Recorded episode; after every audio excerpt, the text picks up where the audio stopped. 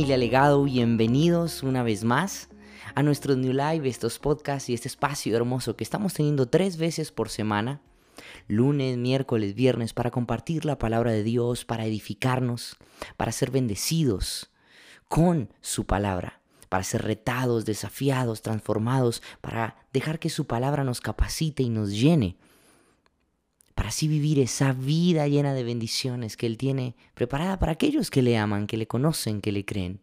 Durante todo este tiempo hemos estado compartiendo, profundizando y estudiando juntos lo que dice Gálatas capítulo 5.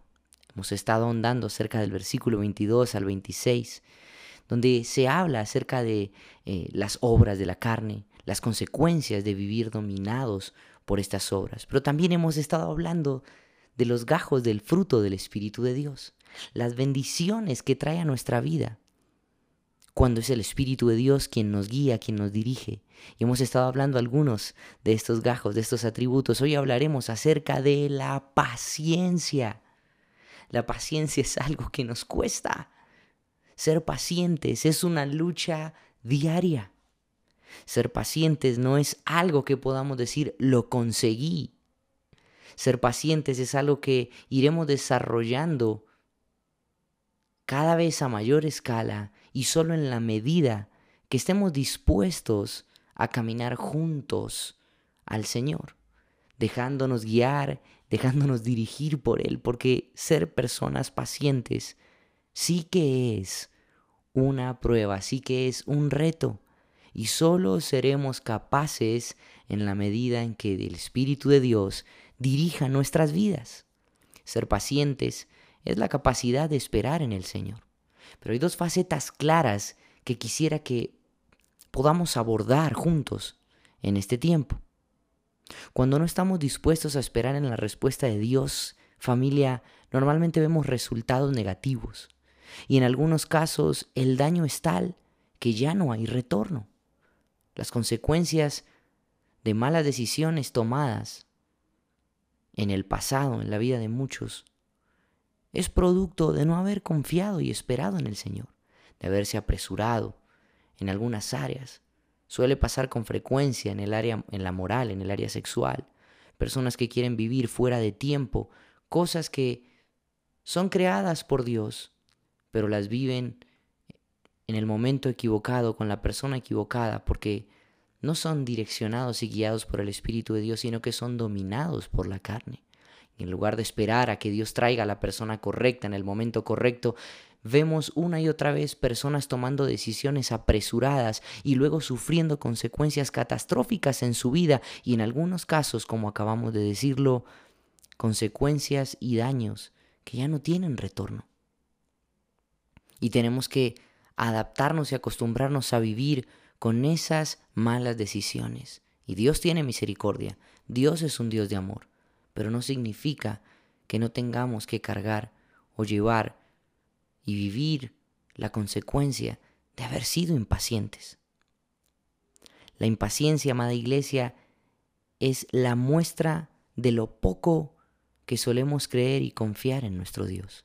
La impaciencia en la vida del cristiano muchas veces nos lleva a tomar decisiones apresuradas y creer que podemos resolver mejor de lo que Dios lo haría. Esto pasa con frecuencia cuando tomamos decisiones relacionadas a las finanzas, a nuestro futuro, al trabajo, a la carrera, al estudio. Vemos una y otra vez cómo las personas se apresuran, se dejan gobernar por el miedo, por el temor, y creen que tienen que resolver ya, ya, ya, ya, inmediatamente. Y no esperan a que Dios hable y les dé una respuesta. Por eso Salmo capítulo 5, versículo 3, uno de mis pasajes favoritos en la escritura, que ha bendecido tanto mi vida. Quisiera que podamos compartirlo. Y mira lo que dice el salmista. Por la mañana, Señor, escuchas mi clamor. Esto denota y nos muestra que para el salmista y para nosotros como hijos de Dios, como creyentes, si somos personas pacientes, si somos verdaderos hijos de Dios, pondremos a Dios en primer lugar y antes de hacer cualquier cosa, lo primero que debemos hacer es buscar la dirección de Dios cada mañana. Por eso el Salmo dice, por la mañana, Señor, escuchas mi clamor. Continúa diciendo, por la mañana te presento mis ruegos.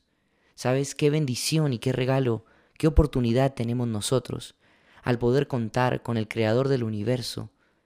Saber que podemos acercarnos confiadamente al trono de su gracia y poder estar a una simple oración de distancia, porque el que Él haya dado su vida en la cruz hizo que rasgara ese velo y ya no, no, no, existiese ese distanciamiento y esa ruptura. Él nos ha reconciliado con Él una vez más. Y hoy podemos acercarnos cada día por la mañana, ponerlo en primer lugar y presentar a Él nuestro clamor, nuestra oración, nuestros ruegos, como dice el salmista.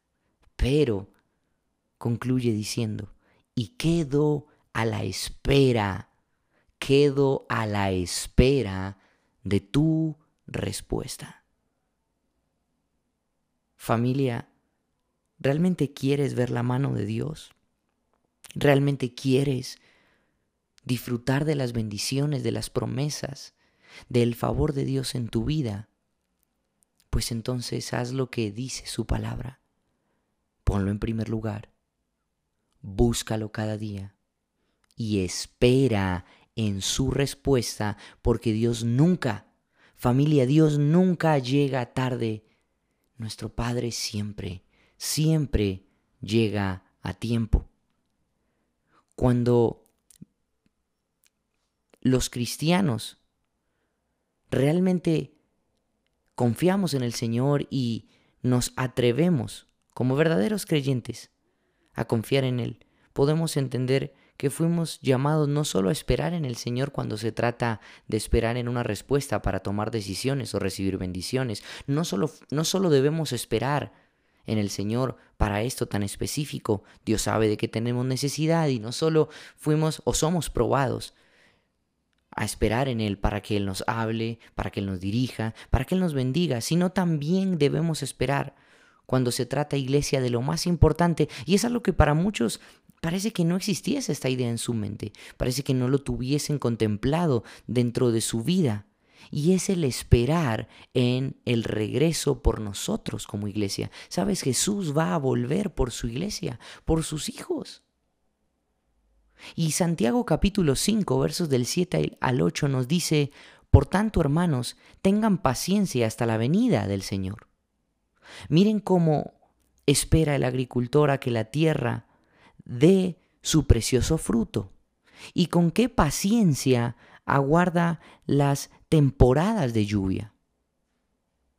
Así también ustedes, manténganse firmes y aguarden con paciencia la venida del Señor, que ya se acerca. Familia, fuimos llamados no solo a esperar en las bendiciones y la respuesta de Dios, sino que fuimos llamados a esperar la venida de nuestro Señor. No olvidemos que estamos de paso en esta tierra y que todas las cosas pasarán, pero los que hacen la voluntad del Padre Celestial permanecen para siempre y Él vendrá por esos, por esos hijos, por esas hijas, por esa iglesia que ha esperado en Él. Familia, cuando nuestros ojos están puestos en Jesús y confiamos en que Él vendrá por nosotros, no habrá necesidad ni tiempo que perder enredándonos y distrayéndonos en cosas que nos puedan dañar y que nos puedan enfriar. Cuando tus ojos, cuando mis ojos, cuando nuestros ojos están plena y completamente puestos en Jesucristo, sabiendo que no solo la respuesta y la bendición viene de Él, sino que también Él vendrá por nosotros como iglesia, nuestra manera de vivir la vida cristiana, te aseguro, será totalmente diferente. Y pensaremos dos veces antes de impacientarnos, antes de inquietarnos y tomar decisiones fuera del plan de Dios. Familia amada, espero este mensaje haya bendecido, edificado, retado y confrontado tu vida. Y si es así, no solo dejes un like, no solo comenta, sino utiliza esta herramienta para predicar las buenas nuevas y llegar a otros con el mensaje de la palabra de Dios. Mantente conectado, conectada con todo lo que Dios nos está dando para que juntos podamos seguir creciendo seguir confiando y juntos podamos ver la mano poderosa de Dios en todo lo que nos ha entregado. Dios te bendiga y recuerda que fuimos llamados a ser influencia y a dejar un legado.